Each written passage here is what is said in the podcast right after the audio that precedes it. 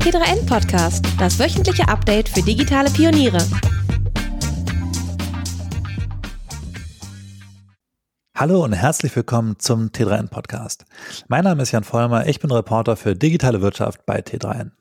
Heute haben wir einen besonderen Gast für unseren Podcast, nämlich unseren noch Chefredakteur Luca Caracciolo. Luca hat den Podcast oft selbst gemacht, denn äh, wie gesagt, er ist noch Chefredakteur und hat den Podcast lange verantwortet. Heute, wenn der Podcast online geht, ist allerdings letzter Arbeitstag von Luca. Hallo Luca. Hi Jan. Und wie fühlt sich das an, wenn du jetzt weißt, dass du äh, bald neue Aufgaben hast? Äh, ja, ist schon äh, ein, ein äh, komisches Gefühl nach all der Zeit. Es waren ja jetzt neun Jahre bei T3N und ähm, wenn man so lange äh, an einem Arbeitsort ist, dann, dann macht das natürlich auch etwas mit einem. Und ähm, der Abschied fällt dann natürlich nicht leicht, ne? Aber auch mal wieder was Neues zu machen nach, Neujahr, nach neun Jahren ist natürlich auch eine, eine schöne Herausforderung. Hm. Wie ist es so auf deine letzten Tage bei T3N? Äh, scannst du da schon die, äh, scannst du da immer noch die Themen und überlegst dir, was heute ein Top-Thema hätte sein können? Ja, das, das, das hat, das ist ja so ein bisschen in äh, Fleisch und Blut übergegangen. Also das, das mache ich schon noch. Ähm, aber klar, wenn man, wenn man dann weiß, äh, die Tage sind gezählt und ähm, dann äh, ist das, guckt man natürlich insgesamt ein bisschen breiter sicherlich auf, auf, auf Themen, Themen, mit denen, mit denen ich mich dann in Zukunft auch beschäftigen werde, die ja jetzt gar nicht so grundanders sind als jetzt unbedingt T3N-Themen, aber schon einen anderen Fokus haben. Ne? Und wenn du heute Zeit hättest, selbst über ein längeres Thema zu schreiben, was dir heute Morgen begegnet ist, was wäre das? Äh, ich bin, äh, ich habe übers Wochenende mir Roblox, wir hatten es gerade in der Themenkonferenz, mir Roblox angeguckt. Ähm, das ist ja diese Software, mit dem man selbst Spiele entwickeln kann. Und das ist wirklich sehr faszinierend, wie da äh, sozusagen Kindern, Jugendlichen, aber auch älteren Erwachsenen ähm, Werkzeuge an die Hand gegeben werden, um selbst was zu bauen. Und das ist ja auch irgendwie sowas, äh, so ein Ur-T3N-Thema, also Werkzeuge, den Menschen digitale Werkzeuge an die Hand zu geben, um Dinge damit zu tun. Also entweder Arbeitsprozesse zu verbessern, aber auch wirklich Geschäftsmodelle aufzubauen. Und ich bin echt im Laufe der Jahre immer wieder äh, fasziniert gewesen, wie sich dieser ganze Gaming-Bereich eigentlich entwickelt hat. Ja, also man hat gerade in Deutschland Gaming und Videospiele ja lange Zeit nicht so richtig ernst genommen und ähm, da waren ja viele Länder viel weiter und haben jetzt natürlich entsprechend große Unternehmen und eine blühende Entwicklerstudio-Landschaft, äh, was wir in Deutschland leider nicht haben, aber ähm, eher nochmal zu, zu der Gaming-Industrie insgesamt ist schon faszinierend, wie sich dieser Markt entwickelt hat, äh, wie er sich ausdifferenziert hat und wie hoch digital und lukrativ die Geschäftsmodelle sind mittlerweile, die dort stattfinden. Und ganz oft nimmt der Gaming-Markt ja auch Dinge und äh, Geschäftsmodelle und Technologien vorweg, die dann in anderen Bereichen auch irgendwann Eingang finden. Und dieses Roblox, um da wieder drauf zurückzukommen, ich, ich hätte, also wenn ich jetzt wirklich Zeit hätte und ich würde jetzt einen Artikel schreiben, ich würde mich da richtig reinfuchsen und mir über und, und schauen, wer verdient da wie Geld, wie funktioniert das Ganze ähm, und wie ist die Plot Plattform so groß geworden, wie sie mittlerweile ist, äh, sind ja, glaube ich, jetzt an die Börse gegangen. Äh, das ist ein, ein tolles Thema, glaube ich. Was wäre deine Überschrift oder zumindest ein Arbeitstitel dafür? Oh, jetzt quiste mich ja ganz schön, Jan. Also äh, Arbeitstitel, Überschrift wäre sowas wie ähm, äh, Gaming-Phänomen Roblox, ähm, wie wie ein, eine kleine Software-Schmiede zur großen, zu einer der größten Gaming-Plattformen wurde oder so. Also das ist, glaube ich, die Geschichte dahinter. Und die Phänomene, die du so darin siehst, die Roblox jetzt so besonders machen. Also ehrlich gesagt, ich hatte äh, mein erster, mein, mein erster Eindruck, als wir da heute Morgen in der Konferenz drüber sprachen, ich fand es irgendwie interessant, irgendwie so dieses, dieses, dieses Meta-Level zu sehen, okay, es ist nicht nur ein Spiel, was man spielt, sondern ein ja. Spiel, mit dem man spielerische Spiele entwickelt. Ja. Das fand ich irgendwie so ein bisschen wie so ein logischer nächster Schritt für die Spielelandschaft. Ja. Ja, also das ist auch das Faszinierende daran. Also, dass jeder im Grunde genommen natürlich mit dem Computer ähm, und so ein bisschen Lust und Laune und, und, und Zugang und, und keine, keine großen Berührungsängste mit, mit irgendwelchen digitalen Tools, aber da würde ich mal sagen, das sind ungefähr 98 Prozent der 13 oder 12 bis 19-Jährigen, ähm, kann damit halt Spiele bauen. Äh, und das ist halt spannend und das sieht man aber auch äh, immer stärker in, in den vergangenen Jahren, dass sozusagen dieses Selbstbauen von, von Dingen in der Spielebranche ja immer wichtiger wird. Also Minecraft ist im Grunde genommen ja auch so erfolgreich gewesen, weil du da halt alles Mögliche bauen kannst. Ne? Und das hat immer schon großen Reiz ausgeübt, ähm, sozusagen Menschen äh, Werkzeuge an die Hand zu geben, um damit selber was zu erschaffen. Und das geht im Digitalen halt sehr, sehr gut. Wenn du es vergleichst mit, mit der physischen Welt ist es natürlich nicht ganz so einfach, weil da brauchst du Werkzeuge, die kosten vielleicht viel Geld, ähm, wenn du da was bauen willst. Oder du brauchst nochmal Expertise, die in der besonderen, also wie man mit diesen Geräten umgeht. Gut, die brauchst du im Digitalen auch, aber du die Anschaffungskosten sind halt viel geringer. Und das zeichnet ja auch die gesamte Spieleindustrie in den vergangenen Jahren aus, dass die Anschaffungskosten dieser Frameworks und jetzt meine ich auch professionelle Spieleentwickler immer günstiger geworden sind und mittlerweile in die Studios ja auch wirklich hochkarätige und beeindruckende Spiele schaffen. Ähm, das sind dann nicht diese großen Blockbuster, die, was weiß ich, mit, mit Story und, und, und äh, was weiß ich noch alles, äh, was das an Investitionen kostet, aber äh, sozusagen Werkzeuge an die Hand zu geben, das ist, das ist, das ist das Thema, definitiv, ja. Hättest du Lust, ein Buch über so ein Thema zu schreiben? Ein Buch? Wenn du Zeit hättest, ja. Wenn ich Zeit hätte, ja, ach, es gibt so viele Themen, über die man äh, äh, Bücher schreiben könnte. Ich glaube, das wäre jetzt nicht, worüber ich ein Buch schreiben könnte. Dafür bin ich okay. zu stark auch so geisteswissenschaftlich unterwegs und da würden mich nochmal ganz andere Themen in Bezug auf Digitalisierung interessieren, glaube ich. Hm. Und ähm, sorry, ich muss dich erst dann ein bisschen löchern zu, aber Macht das. wenn es jetzt so ein, so ein klassisches, so ein klassischer Artikel wäre, wäre, würdest du irgendwelche, ich meine, klar, es, es macht Spaß, es ist, eine, ist ein Riesenbusiness anscheinend. Ich glaube, die sind, haben einen Milliardenbörsengang hingelegt. Ja. Ähm, ich glaube zweistellig sogar. Äh, und äh, also Roblox. Mhm. Ähm, Siehst du da irgendwelche Downsides zu oder irgendwas, wo du denkst, uh, ich meine, das wäre so eine klassische Aufgabe zu gucken, was, was sind die Gefahren dieses neuen Trends? Ach ja, Gefahren im Digitalen gibt da sind wir als T3N ja nicht immer diejenigen, die immer als erstes auf die Gefahren hingedeutet haben. Und ich habe natürlich dann auch entsprechend so eine Perspektive entwickelt. Natürlich kann man jetzt sagen, mein Gott, jetzt verbringen die Kids noch mehr Zeit äh, vor dem MacBook oder Laptop, weil sie jetzt nicht nur Spiele spielen, sondern sie entwickeln sie auch.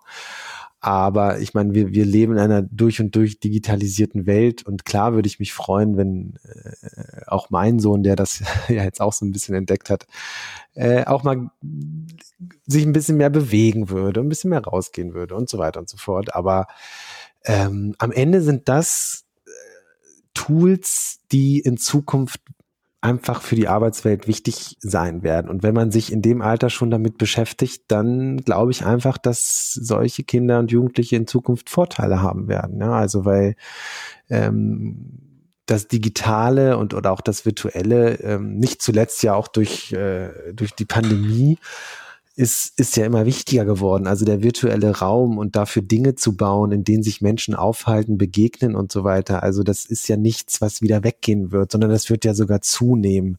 Äh, selbst wenn wir diese Pandemie irgendwann ähm, bewältigt haben, heißt das nicht, dass dass nicht äh, nicht vielleicht die nächste Pandemie kommt oder der Klimawandel wird uns dazu zwingen, dass wir einfach nicht mehr so viel reisen.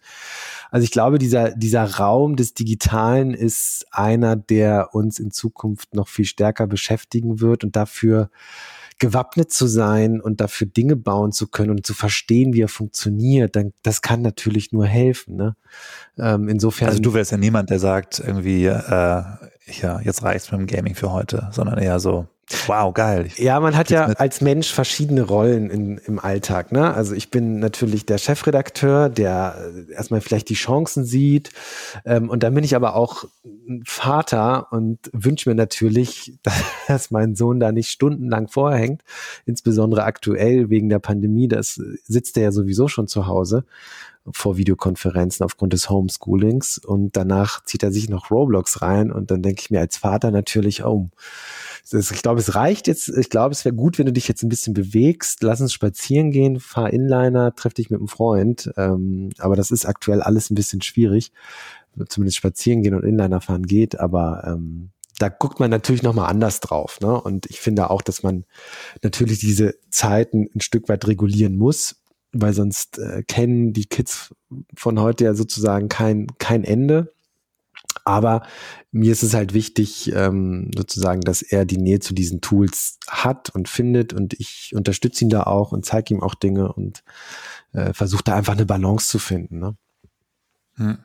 Gibt es Momente, wo du merkst, dass er mehr Digital Native bist, ist als du, wo, wo du merkst, dass er ja schon irgendwie ein Stück voraus ist? Ja, das gibt's gibt's immer mal wieder noch, dadurch, dass ich ja einfach diesen Beruf nun mal habe und mich seit Jahrzehnten mit Technologie beschäftige und dazu gehört halt immer auch der sichere Umgang mit Computern und, und, und auch, was weiß ich, Social-Plattformen und so weiter.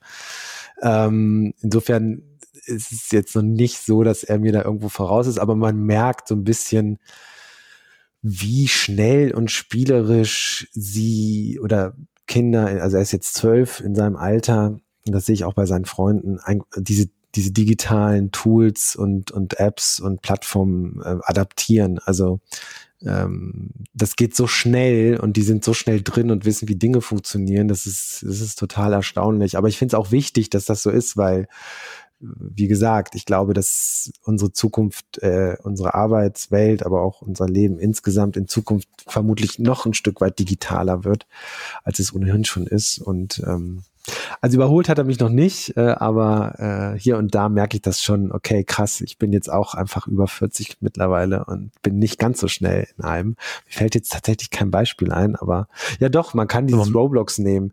Also er hat das jetzt am Wochenende so ein bisschen ausprobiert und äh, ich war erstmal so leicht überfordert vom Interface, weil es tatsächlich wirklich wie so ein, wie eine Software ist, äh, wo du halt dein, dein, was weiß ich, dann auswählst, in welcher Umgebung du irgendwas baust und ich war da echt latent überfordert und er hat sich erstmal einfach ein, zwei YouTube-Videos angeguckt und dann ist er relativ schnell reingekommen. Also das war, das war dann schon erstaunlich. Also gibt es nicht so viele Momente, wo er sagt so, Mensch, Papa, das macht man heute so. ja, letztens hat er mal was, wo ich gesagt habe, Mensch, lass uns doch mal ein Brettspiel spielen. Oder nee, er, sein Freund war zu Besuch und ich habe gedacht, hey, spielt doch mal ein Brettspiel, mach doch mal was nicht Digitales, so mal zur Abwechslung. Äh, und da haben sie mich beide angeguckt, als wenn ich vom Mars wäre. Also ein Brettspiel? Wie? Das ist überhaupt nichts mehr für uns. Ich so, ja, ja gut, okay. Also wobei es ja so tolle Brettspiele auch gibt, aber ähm, nee, das, da habe ich die überhaupt nicht mit überzeugen können. Die haben sich eher lustig über mich gemacht. Das muss ich ja sagen, verstehe ich aber auch so ein bisschen. ich mit, mit zwölf gesagt hätte, spiel doch mal ein Brettspiel. Hätte ich auch gedacht, Jesus Christ. Ey, es gibt, ey, der Brettspielmarkt ist ja auch echt äh, explodiert in den letzten Jahren. Es gibt wirklich fantastische Sachen. Aber ja, gut. aber glaube eher so für die, für die Nerds 35 plus, glaube ich. Also, ja, kann schon maybe, sein. Maybe not. Kann schon sein. Ähm, Luca, worüber ich eigentlich mit dir sprechen wollte, ähm, du bist seit Ausgabe 28 bei T3N. Das ist also seit, äh, seit Mai 2012, weil war das zumindest die erste Ausgabe, die du als Chefredakteur verantwortet hast. Ähm, und ich würde mit dir gern einen Blick drauf werfen, wie sich der Blick auf Technologie seitdem verändert hat, mhm. was gleich geblieben ist, was Neues. Ähm, kannst du dich an die Ausgabe 28 äh, aus dem Mai 2012 noch erinnern? Vielleicht irgendwie ein kleines äh, vorweg äh, auf dem auf dem Cover. Das, das war dieses Cover, das hatte so meiner Meinung nach so einen Schriftzug, der mich so leicht an äh, an Nike erinnert hat. Ich weiß nicht, ob das ob das Absicht war. Also an die ähm, mit so wie so mit so Bild, Bildungsblöcken quasi. Ja. Ähm, ich suche gerade mal kurz in meinem Browser, ob ich die Ausgabe finde. Ja, ja, ich kann mich da erinnern. Also stand ja groß du drauf, stand drauf. Genau. Ja, okay. Und da hing so, äh, da hat unser Art Director hat gebastelt. Der hat ja oft gebastelt im Laufe der vergangenen Jahre ähm, fürs Cover. Und da hingen so, so, so, ja, also so geometrische Figuren runter, ne, wie so ein Mobile. Mhm. Genau. Genau. Und drauf stand äh, Startups, Freelancen, Projekte, Gründen, Coworking. Ja. Das ist ein bisschen witzig, finde ich, im Nachhinein, dass das auf einer Ausgabe drauf stand, wo man jetzt sagen würde, jedes von diesen Themen wäre ein eigenes Heft, mehr oder weniger. Ja.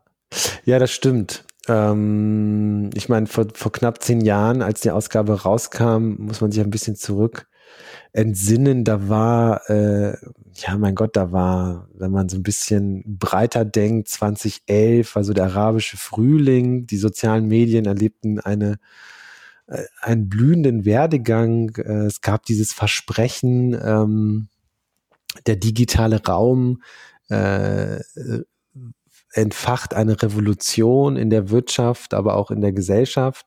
Äh, wir befinden uns ja im Jahr 2012, als die Ausgabe rausgekommen ist. Das war, das hieß ja auch ein Jahr bevor die, bevor Edward, Edward Snowden kam.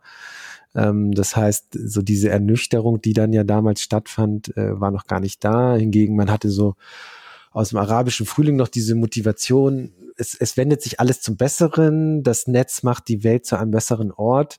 Ähm, heute sind wir da natürlich, äh, blicken wir da ganz anders drauf, aber damals war das, glaube ich, schon noch so diese Hoffnung. Und dieses Thema Startups gründen, Coworking, ich glaube, das war so ein bisschen, ähm, also ich bin tatsächlich zu T3 gekommen, da war die Ausgabe fast fertig. Aber der Geist war ja so ein bisschen, hey, jeder kann eigentlich äh, mit genug Motivation und Lust äh, und Mut kann etwas auf die Beine stellen im Digitalen, weil es gibt die Tools, die, die Hürden sind viel, viel niedriger äh, und wir können, ihr könnt gemeinsam so, so was auf die Beine stellen, gründen, Startup gründen, äh, genau, Coworking, weiß ich gar nicht, wieso wir das da noch dazu geschrieben haben, es ist schon ein anderes Thema, aber so Startups und Gründen, das war schon so ein, so ein kleines Hals, Halsversprechen damals, ne? Wie schaust du jetzt auf die Themen? Also ich meine, ist es so ein bisschen das, ähm, ja, mittlerweile ist ja alles viel ausdifferenzierter in dem Sinne. Ja. Also das ist ja eigentlich jedes von diesen Themen ist ähm, so groß geworden, dass man, wie ich eben schon meinte, ein eigenes Heft drüber machen könnte. Ähm, war das damals absehbar oder habt ihr das abgesehen? Oh, schwierig. Also ähm, zu Startups und Gründen haben wir immer wieder Hefte gemacht, ne? Also sowas wie, ähm, ach Gott, ja, was Startups oder was, was Unternehmen von Startups lernen können. Also wie denken die, äh, wie ticken Startups, inwiefern sind die agiler und was können Unternehmen, also größere mittelständische Unternehmen und sogar Konzerne davon lernen, müssen die selber ein Stück weit sich zumindest Abteilungen schaffen, die wie Startups ticken. Und das ist ja dann auch großflächig passiert, dass, dass größere Konzerne, aber auch mittelständische Unternehmen dann so Einheiten gebildet haben, die so einfach so ein bisschen freier waren von den übrigen Konzernstrukturen, um eben auch die Geschwindigkeit eines Startups äh, zu erreichen in der Businessentwicklung. Ähm, also das, äh, das haben wir immer wieder auch thematisiert. Äh, davon abkoppeln würde ich tatsächlich diesen ganzen Arbeitsbereich, also Co-working, bis hin zu Co-Living ja auch. Das ist schon nochmal ein anderes Thema, wie sich die Arbeitswelt einfach verändert hat. Also dieses Coworking ähm, oder grundsätzlich das, das, äh, das Arbeiten, das digitale Arbeiten, das eben durch digitale Tools und, und das Internet fast von jedem Ort der Welt möglich ist. Und dann hat man plötzlich gesehen, ja gut, wenn ich von überall aus arbeiten kann, dann kann ich ja auch mit irgendwelchen Leuten arbeiten, die gar nicht in meiner Firma sind. Und wenn es eh Freelancer sind, dann kann man sich ja auch zusammentun. Und ähm, es entstand einfach so ein, so, ein, so ein neuer Geist des digitalen Arbeitens, äh, den Sascha Lobo und Holm Friebe damals ja sehr, sehr früh auch schon thematisiert haben. Ich meine 2008 mit ihrem Buch, oder ich weiß gar nicht, wann das erschienen ist, sogar noch ein bisschen früher. Wir nennen es Arbeit.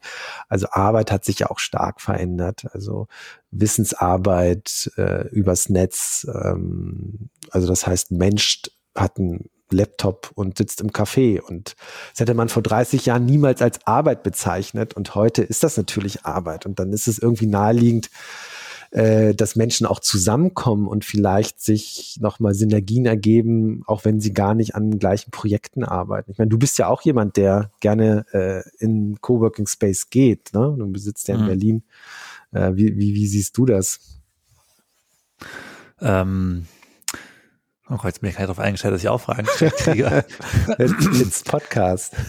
It's Podcast, ja. Ich muss sagen, ich finde es vor allen Dingen interessant, irgendwie, wenn ich so auf die, äh, also jetzt zum Thema Arbeit, wenn man so zurückschaut auf die Ausgaben, ähm, dass es beides irgendwie so, oder ich, ich finde es irgendwie ein inter interessantes Phänomen, dass so, oh, dass so einerseits, also das, das sieht man auch, wenn man so auf die T3N-Ausgaben-Historie zurückschaut, ähm, dass die beiden großen Themen sind einmal, oder sagen wir die beiden großen Themen oder die beiden Sparten, die es gibt, sind einmal so technische Themen, also sowas wie, wir hatten die äh, ähm, zum Beispiel die, äh, ähm, die Touchscreen-Ausgabe, die mhm. Bewegtbild-Ausgabe, mhm. die, ähm, die China-Ausgabe, die Hacker-Ausgabe, die äh, Rest in Pixels-Ausgabe mit, ähm, wo dann Tod online thematisiert wurde, also so und solche Sachen, die Bitcoin-Ausgabe beziehungsweise die Blockchain-Ausgabe einerseits und das ist irgendwie waren irgendwie so diese diese Zukunftsthemen andererseits äh, einerseits ähm, und andererseits irgendwie jede zweite Ausgabe, würde ich sagen, vielleicht im Durchschnitt oder tatsächlich sogar noch mehr als jede zweite Ausgabe,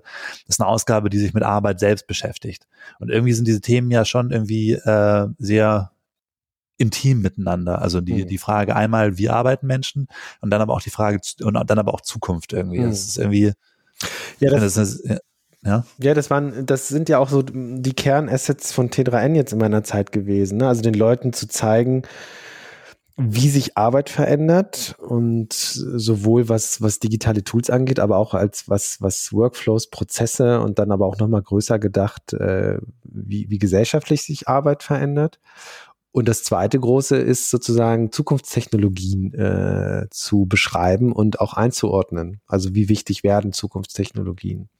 Und das waren immer schon. Aber ich finde schon ehrlich ja. gesagt, dass es irgendwie bei, sorry, wenn ich unterbreche, aber ich finde schon irgendwie, dass es interessant ist, dass es irgendwie so dieses, äh, dieses Zukunftsthema oder diese Lust auf Zukunft und, und irgendwie äh, halt eben sich in dieser äh, technischen, in diesen technischen Neuerungen manifestiert hat, einerseits, äh, und andererseits eben auch so in diesen nicht technischen Innovationen bei der Arbeit selbst. Also ich meine, man hätte auch schon vor 40 Jahren meinetwegen aus einem Café arbeiten können, hätte man sich eben ein paar Aktenordner mitgebracht ähm, oder von zu Hause meinetwegen ähm, aber da haben halt noch so ein paar äh, irgendwie gesellschaftliche Innovationen unterwegs gefehlt.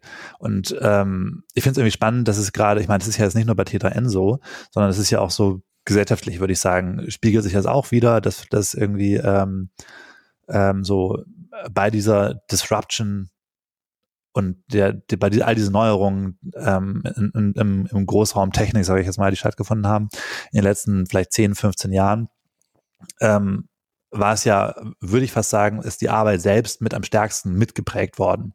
Also vielleicht, wenn man jetzt das mal abgrenzt zu anderen Beziehungsfeldern oder anderen, äh, anderen Feldern des Lebens, es wäre jetzt irgendwie unlogisch gewesen oder irgendwie auch nicht zusammenhängend, wenn man jetzt so ein Konzept von, für so ein Heft so gemacht hätte, dass man sagen würde, ja, wir schreiben einerseits über neue Technologien und Themen wie China und ähm, Touchscreen und so weiter und so fort und Bewegtbild. Andererseits schreiben wir über äh, Beziehungen Weißt du, ich meine? Also das ist schon irgendwie, das ist ja. kein ganz zufällig gewählter Fokus, der da mhm. zwischen irgendwie zwischen Arbeit und äh, also diese, dieser, äh, genau dieses Spannungsfeld zwischen Arbeit und neuen Technologien aufzumachen. Ja. Naja, T3N hat sich ja eigentlich immer auf die Fahnen geschrieben, für Anwender zu schreiben. Ne? Also da, wo T3N herkommt, äh, aus dem Typo 3 äh, Kosmos, also Typo 3 ist ja ein CMS, mit dem T3N auch groß geworden ist. Die ersten Ausgaben ähm, von T3N sind ja, waren ja reine Typo 3 Ausgaben und das Heft ist ja in der T, T3N, äh, T3N sag ich schon, Typo 3 Community, Community groß geworden. Und dann hat sich ja thematisch immer weiter geöffnet im Laufe der Jahre. Äh, und da kommt aber so der Ursprung her für Anwender. Also T3N macht etwas für Anwender. Ähm, und das heißt natürlich dann auch, äh, wenn man es breiter denkt, natürlich für Leute, die arbeiten. Und deshalb kam dann immer dieser, dieser Fokus, dieser klare Fokus auf die Arbeitswelt und auch im Grunde genommen so ein, so ein B2B-Fokus. Also wir schreiben nicht für Endkonsumenten, sondern wir schreiben, wenn man so will, halt auch für Profis, die das in, in der täglichen Arbeit nutzen. Also die ganzen digitalen Veränderungen, die wir beschrieben haben in den letzten Jahren. Ne? Wenn du jetzt nochmal eine Ausgabe machen könntest, ähm, ganz frei, sagen wir, mal, sagen wir mal, du hast, hast so ein bisschen wie der Artikel für, für den, der imaginäre Artikel, über den wir vorher sprachen. Ja. Wenn, wenn es ganz frei wäre und du müsstest dir überhaupt keine Gedanken drüber machen, irgendwie, ähm, was auf dem Markt am besten funktionieren würde und ähm, welche Ressourcen du dafür bräuchtest, ähm, wovon würde die Ausgabe handeln? Äh, also was was ich, und das haben wir ja auch immer wieder thematisiert, es gibt einfach so ein paar Themen, die, die ich ultra spannend finde, und das ist jetzt so in Bezug auf, auf Zukunftstechnologien, äh, äh, alles rund um Biotech ist natürlich hochspannend, ähm, also wie künstliche Intelligenz äh, die Medizinforschung beeinflusst. Ne? Also ähm, wir sehen es ja heute schon, äh, sowas wie ein mRNA-Impfstoff, ähm, von BioNTech zum Beispiel ähm, oder Moderna auch, das sind ja, ähm, das sind ja Durchbrüche, die man vielleicht vor fünf bis zehn Jahren in der Geschwindigkeit niemals hätte hinbekommen. Also, und da spielen neue Technologien natürlich eine, eine sehr wichtige Rolle. Und was das aber heißt und was wir in Zukunft damit machen können, und äh, das, das finde ich sehr interessant. Ähm, ich glaube, da, da wird viel passieren, auch in der Medizin ähm, um eines Tages vermutlich, ich würde mal tippen, individualisierte Krebstherapien anbieten zu können und vielleicht in diesem Jahrhundert tatsächlich so diesen dieses große Damoklesschwert, was im Gesundheitsbereich einfach noch immer über den Menschen schwebt, nämlich äh, Krebserkrankungen äh, irgendwann heilen zu können. Ich meine, wenn man überlegt, wie, wie man letztes Jahrhundert äh, als, als Antibiotika erfunden wurde. Und wenn man sich eine Welt ohne Antibiotika vorstellt, also zum Beispiel im 19. Jahrhundert, ähm, und was man heute mittlerweile alles damit heilen kann. Und wenn wir jetzt für dieses Jahrhundert vielleicht sagen könnten, ja, wir können vielleicht es schaffen, Krebs zu therapieren, so dass es, dass es einfach so diesen, diesen Schrecken, den es immer noch hat, irgendwann verliert, dann wäre das was sehr Spannendes. Und ich glaube, es passiert gerade schon sehr, sehr viel. Und das mal aufzuklären, ähm, finde ich sehr spannend, aber auch in Richtung äh, natürlich Viren und äh, Pandemien gedacht, ist ja hochaktuell, äh, ist dieser ganze Gesundheitsbereich sehr, sehr interessant. Also das, das ist ein Bereich, ein weiterer Bereich, der mich in den letzten Wochen und Monaten auch immer mehr beschäftigt hat, äh, ist so die ganze, ganze Thema Weltraum und Raumfahrt. Ähm, also nicht zuletzt, weil auch in diesem Jahr wieder drei Sonden auf dem Mars landen, äh, aber auch sonst ähm, passiert gerade unheimlich viel. Es werden neue Teleskope irgendwo ähm, äh, aufgebaut. Ähm, wir blicken immer tiefer ins Universum und stellen uns natürlich immer wieder die Frage, sind wir allein? Ja, also das ist ja so eine uralte Geschichte und es gibt da ja, ähm, es gibt da ja durchaus den einen oder anderen Hinweis, dass es vielleicht nicht so ist. Und ähm, also dazu mal eine schöne Ausgabe zu machen, ähm, Raumfahrt 2030, äh, was werden wir eigentlich in den nächsten zehn Jahren in der Raumfahrt erreichen? Äh, und werden wir in den 30ern oder 40ern Jahren tatsächlich eine bemannte äh, Mission zum Mars ähm, umsetzen können? Also das sind schon sehr, sehr spannende Fragen, äh, die ich, die ich gerade, die mich so ein bisschen umtreiben. Hm. Es wären beides eher so sehr ähm, weit nach vorne gedachte, leicht, zumindest wenn man sich mit Krebs beschäftigt und Krebstherapien, genetischen Krebstherapien, sehr träumisch, träumerische Ausgaben und jetzt nicht so Ausgaben, die jetzt so ja, ich glaube, ja, ja. Ich, glaub, ich glaube, ähm, was wir eigentlich brauchen, ist wieder so ein bisschen Optimismus. Ne? Also ähm, momentan ist, ist, ist, ja, ist ja kein Geheimnis, dass momentan die Stimmung ja so ein bisschen, ein bisschen ist gut, also eher bedrückend ist. Also ich, wir leben in einer Pandemie. Wer hätte uns das vor einem Jahr noch, na, vor einem Jahr, ja, aber vor anderthalb Jahren, wer hätte jemals gesagt, dass wir nochmal in so einem Ausmaß in einer Pandemie leben? Äh, niemand hätte das jemals erwartet.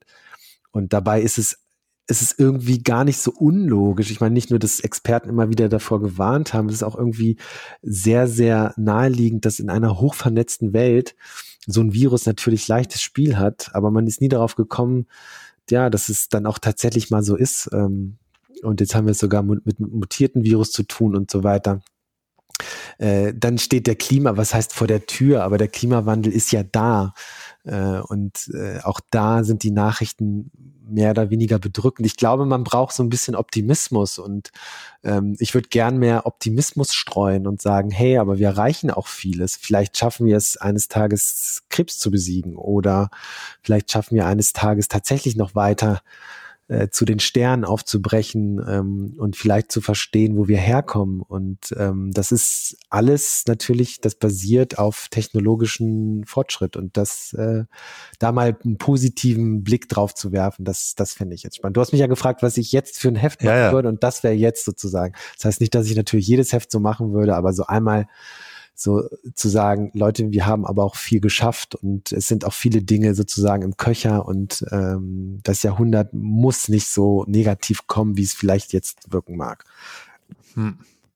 Ich meine, das stimmt schon, es geht jetzt nur um eine Ausgabe, aber das ich würde mich da schon fragen, geht es jetzt mehr in Richtung Optimismus oder auch so ein bisschen Eskapismus? Also, weil, wenn du jetzt sagst Mars, ich finde es immer sehr, also ich, ich finde es immer sehr schwierig. Und Elon Musk hat, glaube ich, auch schon oft gesagt, dass er den Mars spannend findet, weil wenn die Menschen den, die Erde zugrunde gerichtet haben, kann man da nochmal neu anfangen. Ähm, und das ist ja, das sind ja auch so Ideen, die eigentlich nicht funktionieren. Ich meine, der mhm. Mars ist lebensunfreundlicher, als die Erde noch lange sein wird. Mhm. Ähm, und da könnte man auch sagen, ja, okay, aber ich meine, macht es nicht, oder warum sich nicht auf Sachen konzentrieren, die näher liegen? Ja, ja, das ist ja immer der Vorwurf, also der dann natürlich gebracht wird, warum, warum wollen wir zum Mars fliegen, wenn wir auf der Erde so viel zu tun haben, Stichwort Klimawandel und so weiter. Das stimmt natürlich, aber ich glaube, der Mensch, der, der blickt seit Jahrtausenden zu den Sternen und ich, ähm, das wird auch nicht aufhören und ich finde es auch richtig, dass er das tut.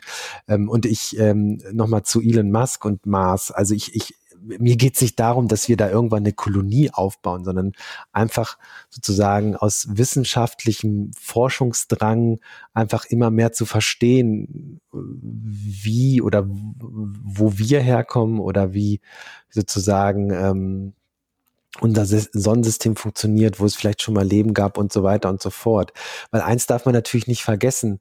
Ähm, ich glaube, in Zukunft wird es immer wichtiger werden, dass äh, die Menschheit als Kollektiv versucht, stärker äh, zu agieren, weil wir das brauchen werden, um einen Klimawandel äh, zumindest äh, ein Stück weit abzufedern. Stoppen werden wir ihn nicht mehr können, aber abzufedern müssen wir als Kollektiv agieren, weil der Klimawandel nun mal nicht Halt macht an Grenzen. Und ich glaube, dass gemeinsame Ideen und Geschichten dazu beitragen können, dass das so ist. Man hat es schon ähm, damals in den 70er Jahren oder 1969 mit der Mondlandung damals was ja stattgefunden hat, war ja nicht nur so sozusagen, in dem Fall war es wirklich ein Wettrennen zwischen den USA und den Sowjetunion damals, aber was pa auch passiert ist, ist ja äh, sozusagen der, der erstmalige Blick vom Mond auf die Erde. Und dieser Blick hat ja auch nachhaltig dazu ge geführt, dass, dass den Menschen klar geworden ist, dass es eine Erde ist, ja, und dass, dass es die zu bewahren gibt.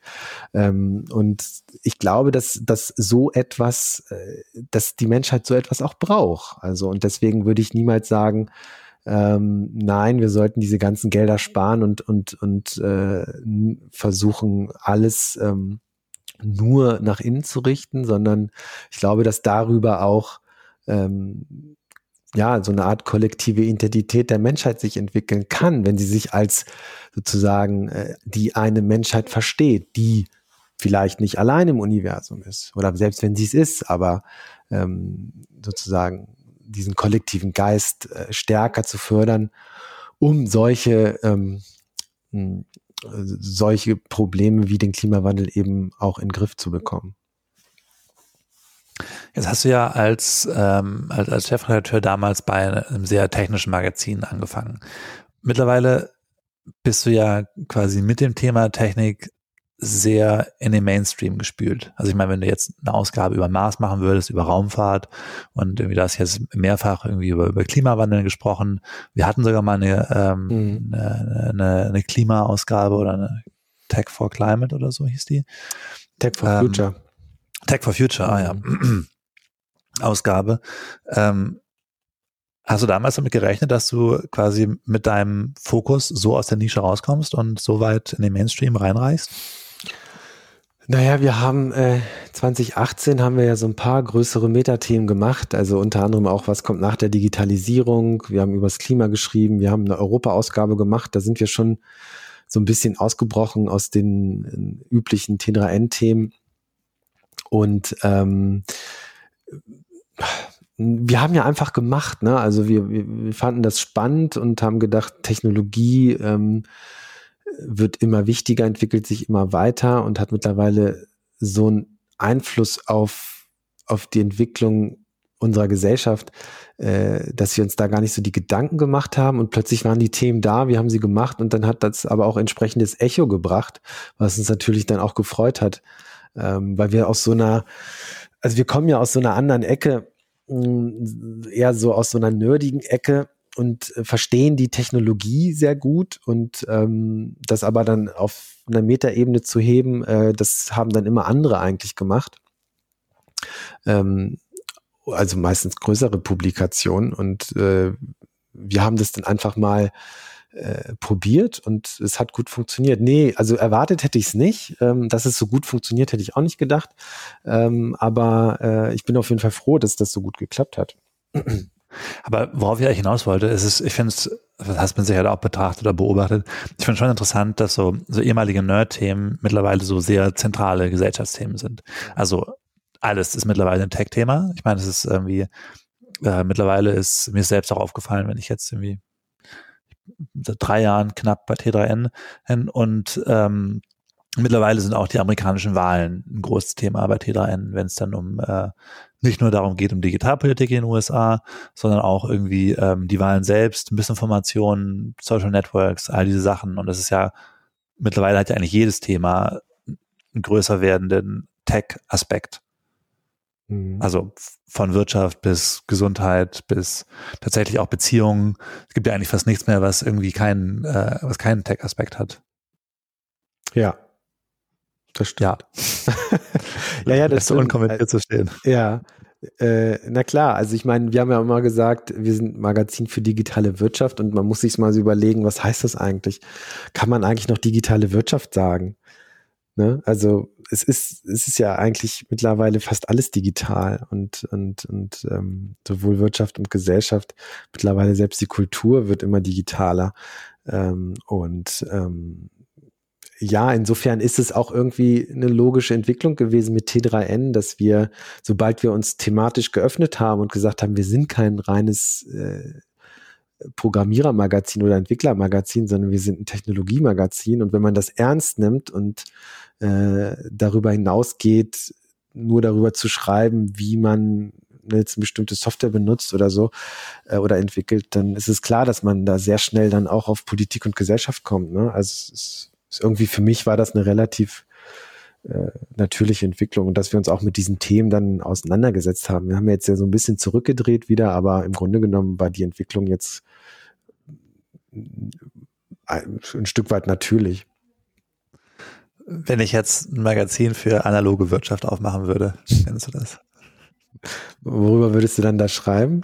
Also ich meine, selbst ein genau. Tischler hat mittlerweile digitale Tools. Ne? Also ich finde auch diese Unterscheidung ist eigentlich, die braucht man nicht mehr. Also digitale Wirtschaft, analog, was ist das? Ne? Analoge, was ist Aber es könnte gut laufen. Ne? ich meine, wenn ich überlege, es gibt immer mehr so, wenn man jetzt so in einen großen, wie es heißt, gut sortierten Zeitschriftenhandel geht, gibt es immer mehr so Retro-Magazine. Es gibt zum Beispiel die Heritage Post, ich weiß nicht, ob du das kennst, da mhm. werden dann mhm. so ganz viele so, ähm, ja, so, so, so in Anführungszeichen echte Sachen, irgendwelche Flanellhemden, mhm. Männer mit Schnurrbärten sprechen über ihre Taschenmesser mhm. ähm, und über ihre Wanderschuhe. Ähm, ja, vielleicht Vielleicht wäre das natürlich. Ja, okay, also klar, es gibt ja auch auf dem Zeitschriftenmarkt echt, echt erstaunliche Erfolgstitel, wie zum Beispiel Schöner Wohnen oder, ach Gott, wie heißt diese Gartenzeitschrift, die auch sehr erfolgreich ist. Das ist ja auch, kommt ja nicht von ungefähr, ne? Also je digitaler wir sind. Landlust. Landlust, genau. Äh, je digitaler wir werden, desto wertvoller werden wieder rein haptische, physische Erfahrungen. Ne? Also ähm, das ist, glaube ich, auch irgendwie logisch. Also ich habe das bei mir selber gemerkt, je mehr ich mich mit diesen ganzen digitalen Themen auseinandersetze, je stärker ich selbst digital wirke und bin, also über Freundschaften, die ich fast nur noch digital pflege und das aber wunderbar funktioniert, desto mehr ähm, ist der Drang in mir auch mal sozusagen alles liegen zu lassen und raus in die Natur zu gehen. Ne? Oder ähm, keine Ahnung, also so drei Stunden Waldspaziergang zu machen. So, also das sind so Sachen, äh, die wird es auch immer geben. Also ich bin auch, ich wäre auch vorsichtig zu sagen, dass wir irgendwann alle nur noch, äh, es gibt ja so Dystopien, wo man nur noch zu Hause hängt mit einer VR, also Virtual Reality Brille und irgendwie das Essen wird geliefert und man ist irgendwie einmal im Monat geht man kurz raus.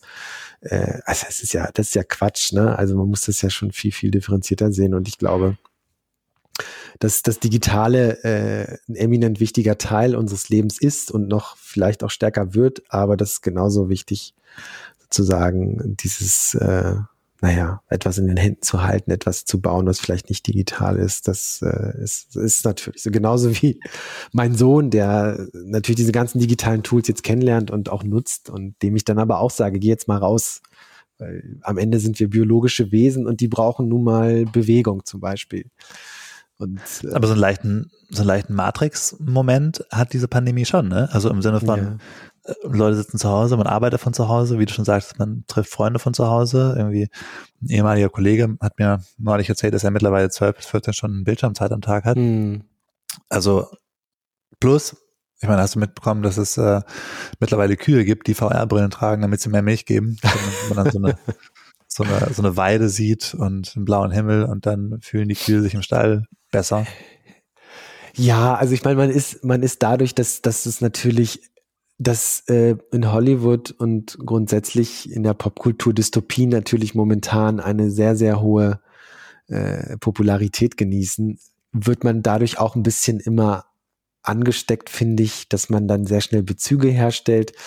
Ähm, und aber wenn man sich das anguckt, womit wir es jetzt ja gerade zu tun haben, ist, ist, ist eine, es ist eine krasse Sache mit der Pandemie definitiv, aber also wir können rausgehen, ne? Wir können gerade in Deutschland können wir rausgehen stundenlang, wir können uns draußen mit mit einem Freund treffen. Ähm, ich bin immer so ein bisschen vorsichtig, da immer zu schnell dann irgendwelche zu starken Bezüge zu, zu popkulturellen Narrativen aufzuziehen. Ne? Ähm, aber ja, eine Pandemie in dem Ausmaß, äh, wer hätte das gedacht? Niemand. Ähm, aber wir werden diese Pandemie auch, auch bekämpfen beziehungsweise überwinden. Ähm, und dann äh, wird das Leben auch wieder ein bisschen normaler. Luca, gab es Themen in den letzten fast zehn Jahren, also sagen wir mal neun Jahren, äh, wo du im Nachhinein denkst, wow, okay, da habe ich so komplett falsch eingeschätzt. Ja. Ja, ich habe ja äh, einen Republika-Vortrag gehalten 2019, als das noch ging. Ähm, und da habe ich mich genau mit dieser Fragestellung auseinandergesetzt. Und ähm, weil ich ein sehr selbstkritischer Mensch bin und ich habe ja eine Zeit lang wirklich sehr intensiv und mit großer Euphorie äh, den Virtual Reality Markt verfolgt und auch darüber geschrieben. Und das ist eigentlich so dieses Paradebeispiel, was ich dann immer nenne, weil da bin ich selber einfach ähm, mit zu viel Euphorie rangegangen und viele Dinge habe ich ausgeblendet, die auch wichtig sind bei Einschätzungen von Zukunftstechnologien. Und das war also der Klassiker, weil ich gedacht habe, das ist jetzt das nächste große Ding und wir werden, ehrlich gesagt, weiß ich gar nicht, was ich da genau gedacht habe, dass man jetzt, dass wir jetzt alle mit einer VR-Brille zu Hause rumhängen. Ich weiß es nicht. Ich fand es einfach nur als Technologie faszinierend, finde ich übrigens immer noch.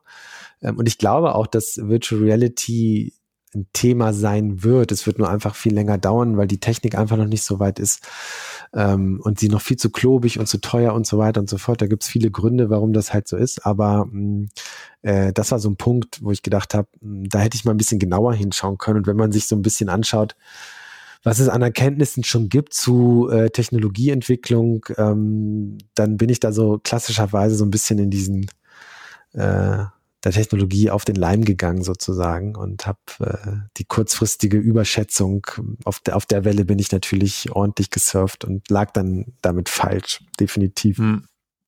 Also mit der kurzfristigen Überschätzung meinst du jetzt, es gab ja irgendwer, der gesagt hat, irgendein Technikdenker. Ähm, genau. Roy kurzfristig Amara überschätzen, lang. Genau. Ja? Das ist ein Computerwissenschaftler aus den 70er Jahren, also ah, okay. letztes Jahrhundert hat er gesagt, dass neue Technologien kurzfristig tendenziell überschätzt werden und langfristig unterschätzt werden. Amara's hm. Law. Amara's Law. Und ähm, wenn ich mich an deinen Republika-Talk richtig erinnere, waren deine, ähm, deine Ratschläge, um Technologien besser einschätzen zu können, glaube ich, einmal den Bias ablegen, also quasi du fandest Virtual Reality geil und Augmented Reality und hast deswegen gedacht, sie kommt und äh, meintest, das hätte dir auffallen können und da hättest du auch denken können, so, oh wow, da bin ich vielleicht bisschen, äh, habe ich vielleicht, äh, bin ich zu sehr irgendwie voreingestellt hm. Äh, ähm, müsste gerade Virtual Reality kritischer hinterfragen. Zweitens, glaube ich, äh, selbst ausprobieren. Ähm, und ich glaube, da hätte man dann feststellen können, dass äh, Virtual Reality noch sehr klobig war. Ja. Hast du bestimmt auch, oder? Ja, ja, ich habe hier etliche Brillen zu Hause. Ah, okay. ganz viel ausprobiert. Aber wenn man so einvorgenommen ähm, ist, äh, also wenn man so viel Bias hat, dann sieht man halt darüber hinweg. Ne? Mhm. Äh, dann merkt man nicht, dass so ein Ding auf dem Kopf zu tragen einfach total ungemütlich, unhandlich ist und man schwitzt drunter im Sommer und so. Das ist dann egal, weil man diese Vision hat der virtuellen Welt und so weiter. Also. Mhm. Dann gab es, glaube ich, noch Punkt drei ähm, deiner, äh, deines Forecastings, war ähm, Alternativen und die Abstinenz durchdenken. Mhm. Ähm, ja, ich meine, und Punkt vier, äh, Crowdsourcen. Das waren, glaube ich, so die vier Tools, die du so äh, ja. vorgestellt hast. Mhm.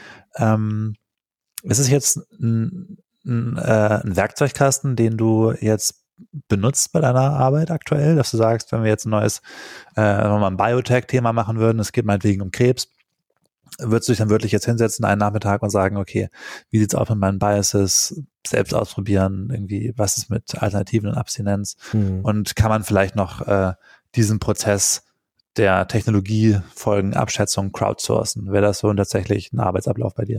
Nein, also jetzt wurde ich lustigerweise schon mal im Podcast gefragt, ob ich das jetzt wirklich so als Instrumentarium anwende in der täglichen Arbeit. Nee, das mache ich nicht. Also ähm, es hilft mir einfach grundsätzlich äh, bei Beurteilungen von Technologie ähm, diese Fragen im Hinterkopf zu haben. Ja, also insbesondere, ähm, was löst diese Technologie eigentlich? Und ähm, wenn es diese Technologie gäbe, nicht gäbe, wäre das dann so schlimm? Also braucht man diese Technologie? Oder red doch mal mit Leuten darüber, die nicht vom Fach sind und keine Journalisten und erst recht keine Technikjournalisten über diese Technologie. Oder schau dir mal die Diskussion in General Interest Medien an darüber. Also Stichwort, welche Narrative gibt es zu diesen Technologien in den gesellschaftlichen Diskursen? Oder, oder. Das sind alles so Punkte, die man sich dann einfach fragt, äh, bevor man dann wirklich jetzt in die Tasten haut. Ähm, ich meine, es gibt, das ist ja auch kein wissenschaftlicher Ansatz, das habe ich ja im Vortrag damals auch gesagt. Das ist äh, das, was mich in der täglichen Arbeit umgibt und ich habe mir da einfach ein paar Gedanken zu gemacht, wie ich persönlich besser damit umgehen kann. Es gibt ja ein ganzes Feld der Technologieakzeptanzforschung in der Wissenschaft, also da, da will ich und kann ich ja auch gar nicht mithalten oder grundsätzlich auch der Zukunftsforschung. Ähm, aber sozusagen aus der praktischen Arbeit als Technologiejournalist äh, wirklich diese Punkte, die du jetzt aufgeführt hast, sich immer wieder auch zu vergegenwärtigen, ähm, das hilft einfach das ein oder andere einzuschätzen. Und im Laufe der Jahre, was ich ja auch so ein bisschen beobachtet habe, ist, dass je länger man da eigentlich sich mit beschäftigt, desto demütiger wird man auch. Also vielleicht vor zehn Jahren, ich kann mich auch erinnern, zu meiner Anfangszeit bei T3 habe ich dann sehr schnell Kommentare geschrieben. Ich weiß noch, als Live-Video aufkam äh, in Social Media, ähm, also äh, bei Twitter war das die Meerkat, eine App, die Live-Video ermöglichte und dann hat Twitter das ganz schnell adaptiert, beziehungsweise Twitter hat das adaptiert, was Meerkat gemacht hat, also Live-Video. Und habe ich auch gedacht, oh, das wird Twitter für immer verändern und habe dann einen Kommentar geschrieben und siehe da, nein, es hat Twitter nicht für immer verändert. Das ganze Thema Live-Video, ja, das gibt es noch, aber es hat niemals diesen diesen Einfluss gehabt, wie ich damals vielleicht gedacht hätte. Ja, also dann, gab es halt immer wieder solche Punkte, wo man dann im Laufe der Zeit einfach vorsichtiger wird mit seinen Prognosen und äh, erstmal abwartet und guckt und schaut. Natürlich ist es wichtig, auch mal nach vorne zu gehen und die eine oder andere Prognose zu machen, aber wichtiger ist es noch, äh, da mit, mit, mit gesunden Menschenverstand sozusagen drauf zu gucken. Gab es denn viele Themen oder besondere Themen, wo du denkst, Mensch, das hätte mir klar sein können, dass das eigentlich kommt? Ähm, also, ich finde so dieses ganze Audio-Ding momentan, also generell Audio und Voice, habe ich so ein bisschen unterschätzt, äh, weil Video immer, also ich, Live-Video haben wir ja gerade drüber gesprochen, Video war immer irgendwie so klar, das Video ist ja, ist ja viel geiler, man sieht, man sieht die Menschen, man sieht etwas, das ist ja viel unmittelbarer als einfach nur Audio.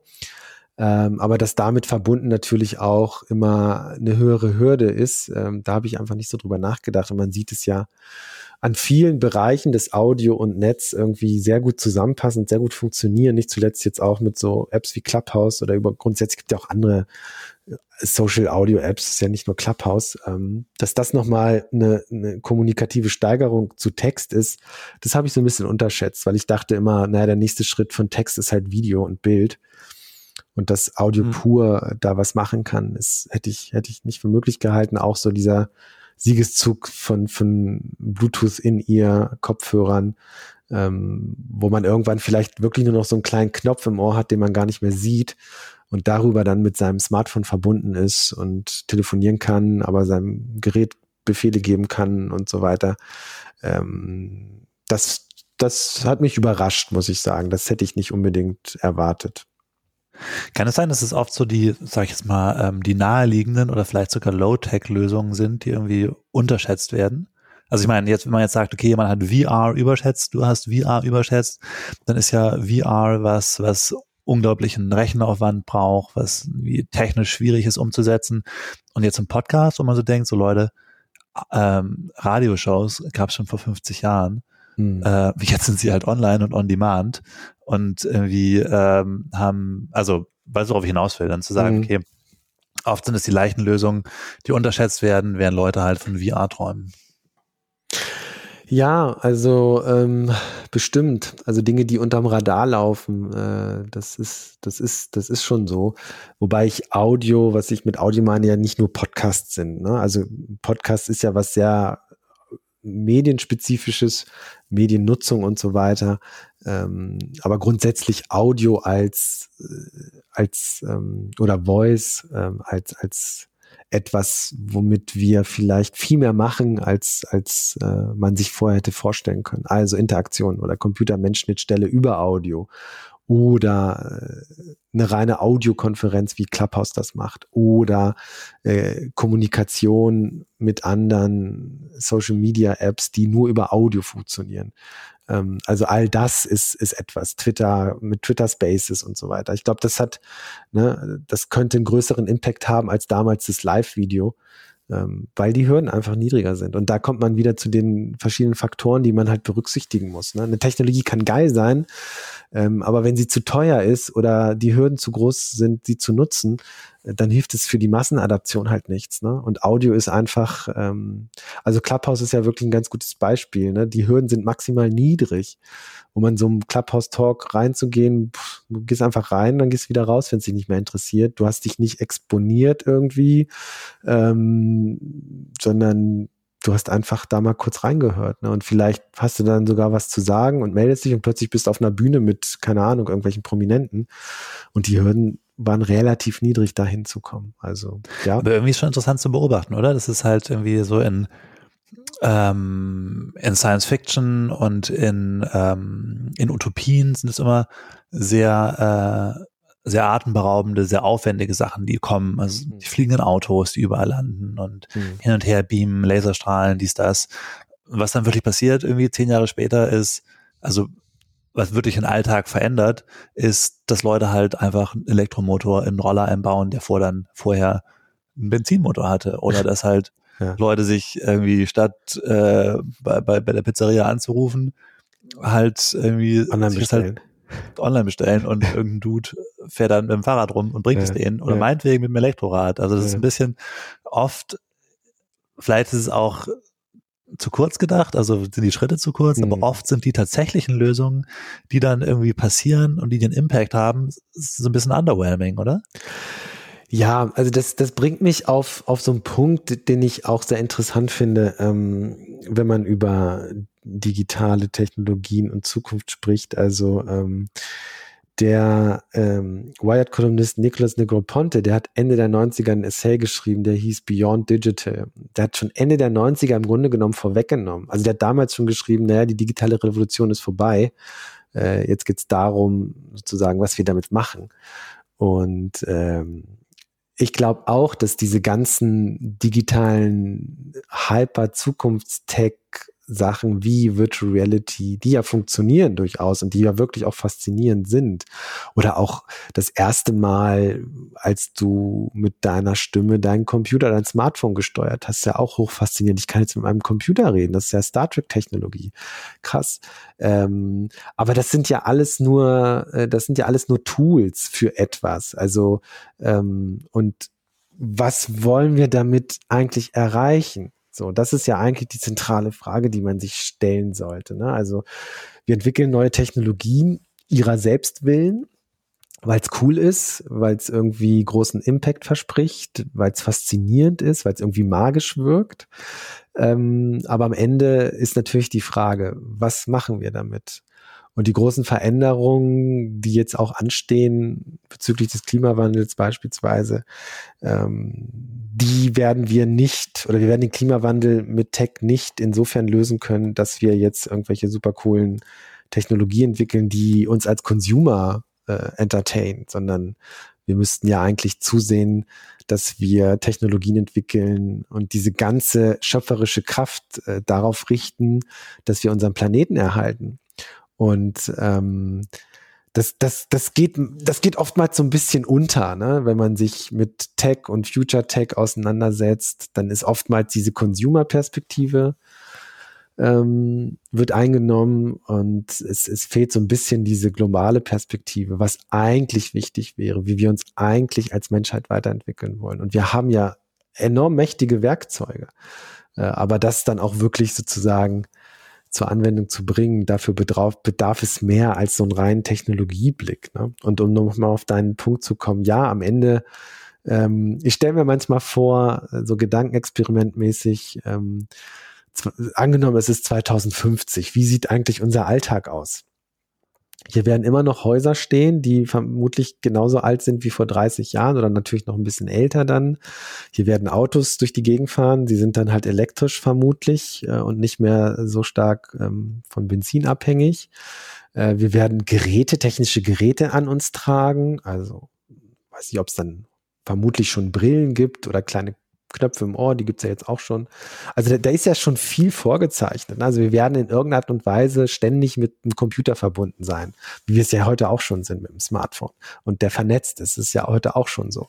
So, aber was, wie verändern wir unsere Welt dahingehend, dass wir die größte Herausforderung des Jahrhunderts eigentlich meistern, nämlich diesen Klimawandel aufzuhalten. Und, und das braucht nochmal ganz, ganz, ganz andere, andere Dinge. Ich glaube, die Welt wird gar nicht so groß anders aussehen, rein infrastrukturell als heute, sondern die Fragen sind, sind ganz andere, nämlich ähm, äh, ja, wie, wie, wie gehen wir mit dem Klimawandel um? Ich glaube nicht, dass wir irgendwie fliegende Autos in 30 Jahren haben, weil es einfach total unpraktisch ist, fliegende Autos zu haben. Und wie ist es, ähm, ich meine, du bist ja jemand, der sich quasi beruflich bedingt sehr viel mit Zukunft beschäftigt und mit was, was wird aus diesem, was wird aus jenem, in welche Richtung geht es. Mhm. Aber eigentlich kommt man ja dabei auch nicht so wirklich am Klimawandel vorbei, ne? Also hast du es auch schon ein paar Mal erwähnt und ich habe auch schon erwähnt, dass du es erwähnt hast. Ähm, aber es ist ja eigentlich, eigentlich, wie du gerade sagtest, die größte Herausforderung des äh, unseres Jahrhunderts, ähm, vielleicht auch noch der nächsten Jahrhunderte. Also eigentlich könnte man auch äh, auch als, als, als Mensch, der sich mit, äh, oder meinetwegen auch die sich mit Zukunft beschäftigt, ähm, könnte man eigentlich, weiß nicht, 50, 60, 70 Prozent seiner Zeit mit Klimawandel verbringen. Mhm. Also in der Erwartung, dass das einfach so mit, dass irgendwie die, einschneidendste Veränderung dieses Jahrhunderts wird oder ist. Weißt du, ich meine? Also ich meine, welchen, welchen Sinn macht es irgendwie, sich über Apps Gedanken zu machen, wenn die eigentliche Frage eigentlich ist, für, für alle, die sich für Zukunft interessieren, äh, wachsen hier in 30 Jahren noch Bäume oder nicht? Oder mhm. vielleicht nur noch Palmen? Äh, ja, äh, man muss da natürlich irgendwie immer eine Balance finden. Also es, als, als wenn wir wieder bei den Startups sind und als Gründer, also es gibt ja schon zunehmend Startups, die im Bereich Green Tech Dinge machen und Dinge entwickeln. Ähm, ich glaube, die Motivation junger Menschen ist da schon sehr groß. Das zeigt ja auch die, die Fridays for Future Bewegung, die jetzt natürlich so ein bisschen leider äh, wegen der Pandemie ähm, an, an Stoßkraft verloren hat. Aber ähm, ich glaube schon, dass es da so ein Umdenken gibt. Auf der anderen Seite äh, muss man natürlich auch äh, wird es natürlich auch äh, technologische Dinge geben und Entwicklungen, die jetzt nicht direkt mit dem Klimawandel zu tun hat. Also es wird neue Social Media Apps geben zum Beispiel, ne, die einfach erfolgreich sind. Ähm, ich glaube, es ist eher so ein grundsätzliches Umdenken, wie wir wirtschaften, was ja auch nach und nach stattfindet äh, als wirklich alles immer nur an, an Businesslösungen oder Geschäftsmodellen immer rein nur auf Tools und Technologien, die den Klimawandel ähm, aufhalten oder zumindest besänftigen oder ein Stück weit ähm, aufhalten, äh, dass es nur Lösungen dafür sind, weil dann ja, also dann würde man ja nur noch dafür gründen, das glaube ich jetzt nicht, aber was es natürlich trotzdem braucht, ist so eine kollektive, so ein kollektives äh, ähm, Ansinnen, also einen kollektiven Kraftakt, um das halt anzugehen. Und das geht natürlich runter bis, bis Gründungen, die dann sich mit solchen Themen auseinandersetzen. Ähm, was weiß ich, wie man CO2 aus der Atmosphäre äh, herausnehmen kann oder wie man einen noch besseren Akku bauen kann, der noch weitere Reichweiten hat. Also da geht ja schon vieles hin, aber das wird natürlich nicht nicht das einzige sein, in, in, in was die Technologieentwicklung laufen wird der nächsten Jahre. Das glaube ich nicht. Wenn wir über Innovation sch äh, schreiben und reden, dann reden wir meistens eigentlich, äh, und auch du in den Magazinen, die du gemacht hast, über technische Innovation, also über Dinge, die auf Chips stattfinden, mhm. über Dinge, die über digitale Interfaces stattfinden.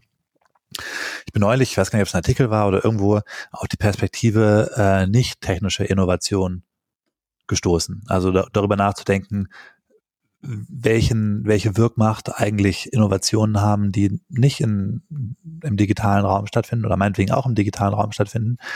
Und ich hatte so ein bisschen den Eindruck, dass es teilweise technische Innovationen in Schatten stellt. Also wenn man so überlegt, ich meine, Demokratie könnte man sagen, ist eine nicht technische Innovation. Man braucht dafür wenig Technik, um demokratisch zu sein. Dann gibt's ähm, ich meine, Feminismus, wenn man so will, könnte auch eine nicht technische Innovation sein, könnte man so betrachten und sagen so, hey, nach zigtausend Jahren Menschheitsgeschichte kommt man plötzlich auf die Idee, dass eigentlich alle Menschen gleich sein könnten. Mhm. Ähm, dann ähm, New Work ist ein Thema. Mhm. Also wie, wie strukturiert man Arbeit? Wie sehen Hierarchien aus in Unternehmen? Irgendwie überhaupt die Idee, dass Menschen bei der Arbeit glücklich sein könnten und äh, Arbeit Spaß machen könnte und nicht so ein äh, 9-to-5-Quälerei ist.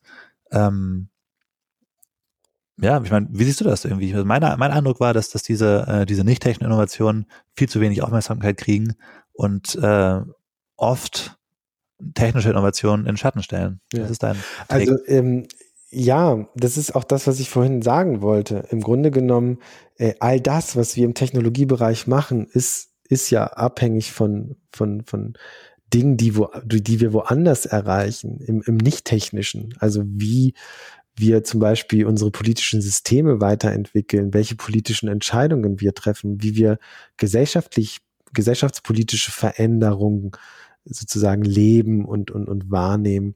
Also alles, was im nicht technischen Bereich passiert, das macht ja das aus, was äh, wie wir zusammenleben und wie wir unser Zusammenleben definieren. Und ich glaube, äh, das, was dann Technik ist, das sollten wir nutzen, um eben unsere, äh, unsere Gesellschaft auch, auch weiterzuentwickeln. Also wenn man das Stichwort beispielsweise Social Media nimmt und Fake News, Misinformation, Hassrede, äh, da ist es ja genau andersherum. Also ähm, und insofern müsste man sagen, ja, diese Technologien können dabei helfen, dass Menschen global ins Gespräch kommen, aber so wie es jetzt gerade funktioniert, äh, ist es nicht gut. Ganz offensichtlich nicht gut, weil wir damit äh, bestimmte Dinge verstärken, die es vielleicht vorher schon gegeben hat, also Stichwort Polarisierung und so weiter.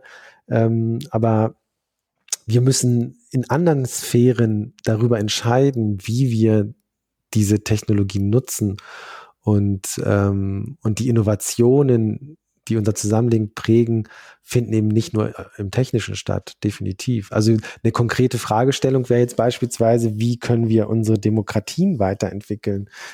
Es gibt diese Technologien und ähm, aber die können ja nur unterstützend wirken, beispielsweise. Also wenn man sagt, man will mehr Bürgerbeteiligung schaffen, kann man das über Rätesysteme machen. Und dann kommt nachgelagert die Frage, ah, okay, wir haben doch hier so Liquid Democracy äh, Technologien schon mal ausprobiert. Die Piraten haben da viel probiert, sind natürlich auch äh, ist auch viel schief gelaufen und so weiter. Aber grundsätzlich ist das eine Möglichkeit, mehr Bürgerbeteiligung zu schaffen.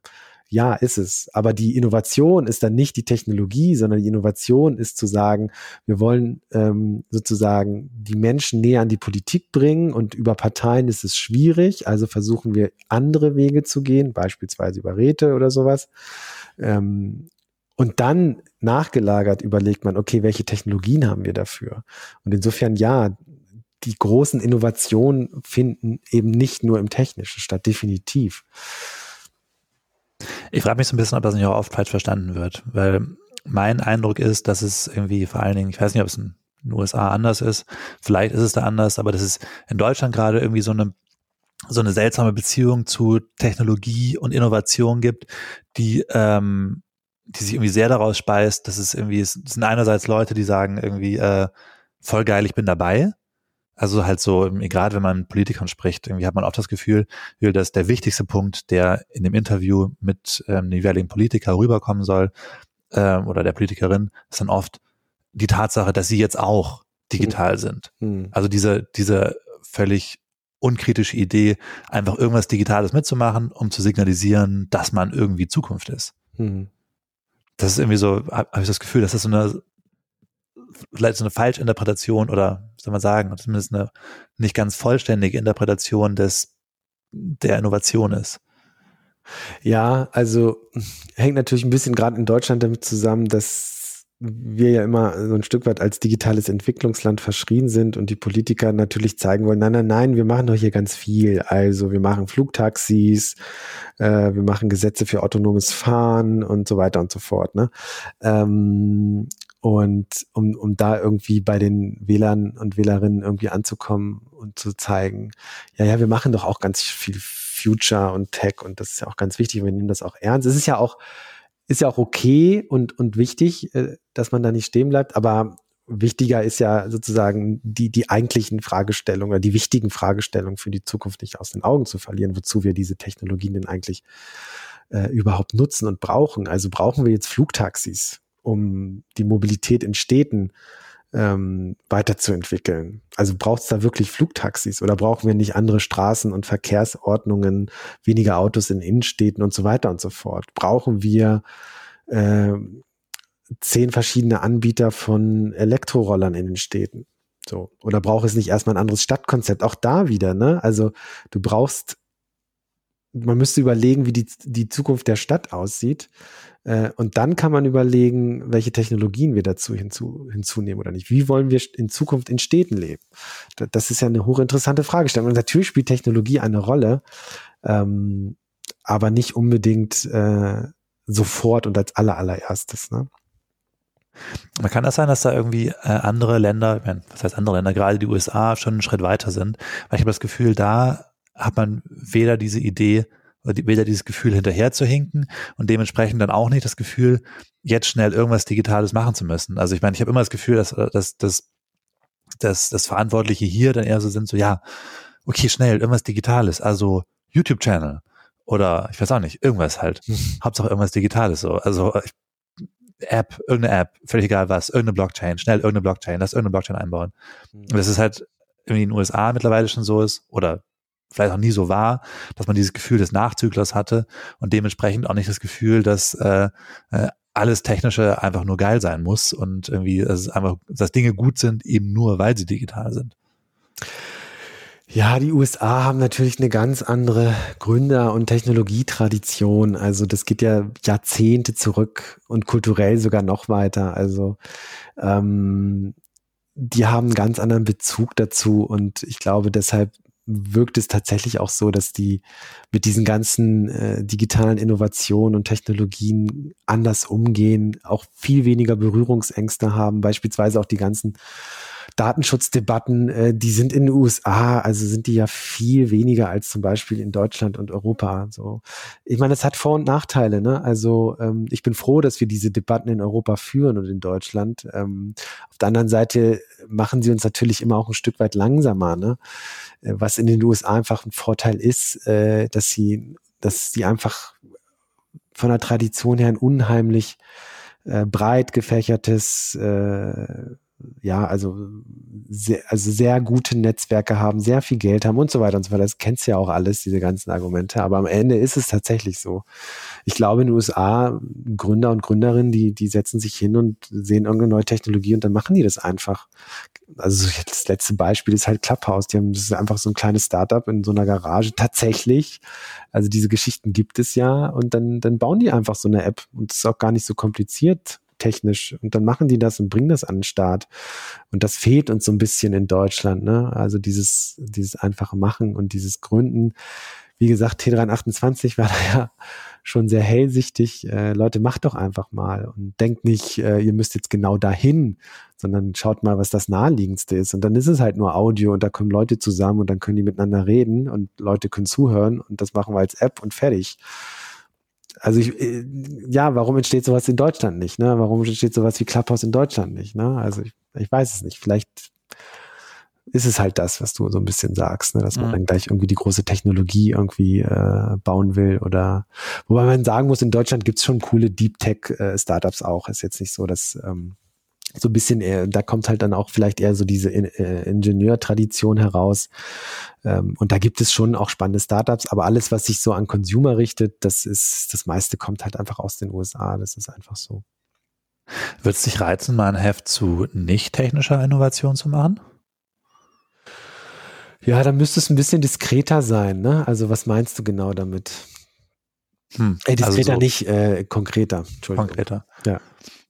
Ja, vielleicht tatsächlich so irgendwie, äh, ich meine, jetzt am T3N-Beispiel gedacht, wäre das vielleicht sowas wie, ähm, ähm, was sich in Betrieben ändern kann, um den Betrieb besser zu machen, abgesehen von ähm, ähm, also man könnte ja, ich meine, klar, ich überlege jetzt nochmal, ne, wenn ich jetzt irgendwie dazu brainstormen würde, dann wäre das vielleicht ein Heft, wo so Sachen vorkommen wie irgendwie ähm, Holocracy in Betrieben, das mhm. ja eigentlich so ein, auch so ein System ist mit, wie Leute können sich so viel Urlaub nehmen, wie sie Bock haben und man geht davon aus, dass sich das irgendwie auf einem sinnvollen Level einpegelt. Ähm, die Gehälter sind transparent und irgendwie werden diskutiert und also halt eine Struktur, die an sich nicht technisch ist, aber dafür letztendlich dafür sorgt, dass Leute Bock haben, in dem jeweiligen Betrieb oder mehr Bock haben, da zu arbeiten und mehr Spaß bei der Arbeit haben und deswegen vielleicht auch produktiver sind. Das zum Beispiel könnte so ein Thema sein. Oder ja. ähm, ähm, ich weiß nicht, wenn du hast vorhin über Räte und Mitbestimmungsthemen gesprochen, das könnte auch so ein, so ein Thema sein, irgendwie jetzt nicht vordergründig diskutieren, was ist mit Liquid Democracy und so weiter und so fort, sondern eher mal so, hey, wie wäre das, wenn wir irgendwie es gibt ja auch so Ideen, ich glaube, es gibt auch schon verschiedene, verschiedene Experimente, was passiert, wenn man statt äh, Berufspolitiker einfach äh, äh, zufällig Leute aussucht, die Dinge organisieren und managen. Und in aller Regel läuft äh, die Politik dann besser. Also die mhm. Entscheidungen sind irgendwie besser gefällt, wenn man einfach nach zehn Leute äh, repräsentativ aus verschiedenen ähm, Ecken von einer, von einer Gruppe oder von der Bevölkerung nimmt äh, und die Sachen entscheiden lässt, statt zu sagen, okay, wir setzen jetzt hier äh, Berufspolitikerinnen hin und Berufspolitiker, die das machen. Mhm. Das wären zum Beispiel jetzt so ja. für mich so Themen, wo ich sagen würde, okay, dann könnte man noch gucken, was sind so, ich meine, klar, wenn man jetzt eine Ausgabe machen würde, bräuchte man halt so Themen, die so ein bisschen sexy sind. Ähm, da sollte man wahrscheinlich nicht Räterepublik drüber schreiben, sondern irgendwas. Ähm, ja. Ach, ja, also äh, diese Themen interessant finde ich sie, da, ob ich da jetzt eine Ausgabe zu machen wollen würde, weiß ich gar nicht. Also rund um Arbeit haben wir dazu ja viel geschrieben. Also wir haben ja auch bei T3N viele Ausgaben gemacht, zu, zum Beispiel zu Holocracy, hierarchiefreie Teams, äh, ähm, transparente Gehaltsstrukturen und überhaupt New Work haben wir auch immer wieder. Äh, du hast selbst New Work-Themen geschrieben über Friedhof Bergmann zum Beispiel. Ja den New Work Gründer sozusagen, wenn man ihn so nennen will, ähm, haben wir ja immer wieder gemacht und es war ja auch echt immer wieder faszinierend. Ähm, also das finde ich schon spannend, wie sich, wie sich, wie sich Arbeit verändert, definitiv. Jetzt noch weiter zu gehen und ins Politische, ich glaube, dann weiß ich nicht. Ähm, kickt dich nicht so. Do, doch, ich finde es interessant, aber am Ende ist mein Metier sozusagen Magazine machen und das so im Technologiebereich. Und ich glaube, das kann ich am besten. Das heißt ja immer, äh, Schuster, bleib bei deinen Leisten. Und ähm, das sehe ich da auch so ein bisschen so. Ne? Ich meine, ich gehe jetzt äh, auch zu einem Technologiemagazin, auch ganz bewusst, weil ich glaube, dass äh, das ist einfach das, was ich am besten kann. Ne? Also ich glaube, jetzt so nicht technische Innovation. Also wenn man sich jetzt Polit äh, die Politiksphäre anguckt, ich glaube, da gibt es Menschen, die sind einfach viel, viel kompetenter als ich. Insofern äh, bleibe ich bei Tech. Luca, letzte Frage. Stell dir vor, du wärst 23 und du würdest ein neues Magazin aufmachen. Irgendwie so spezifisch, wie du magst. Du musst dir keine Sorgen darüber machen, wie das Magazin über die Runden kommt. Äh, worum wird's in deinem Magazin gehen?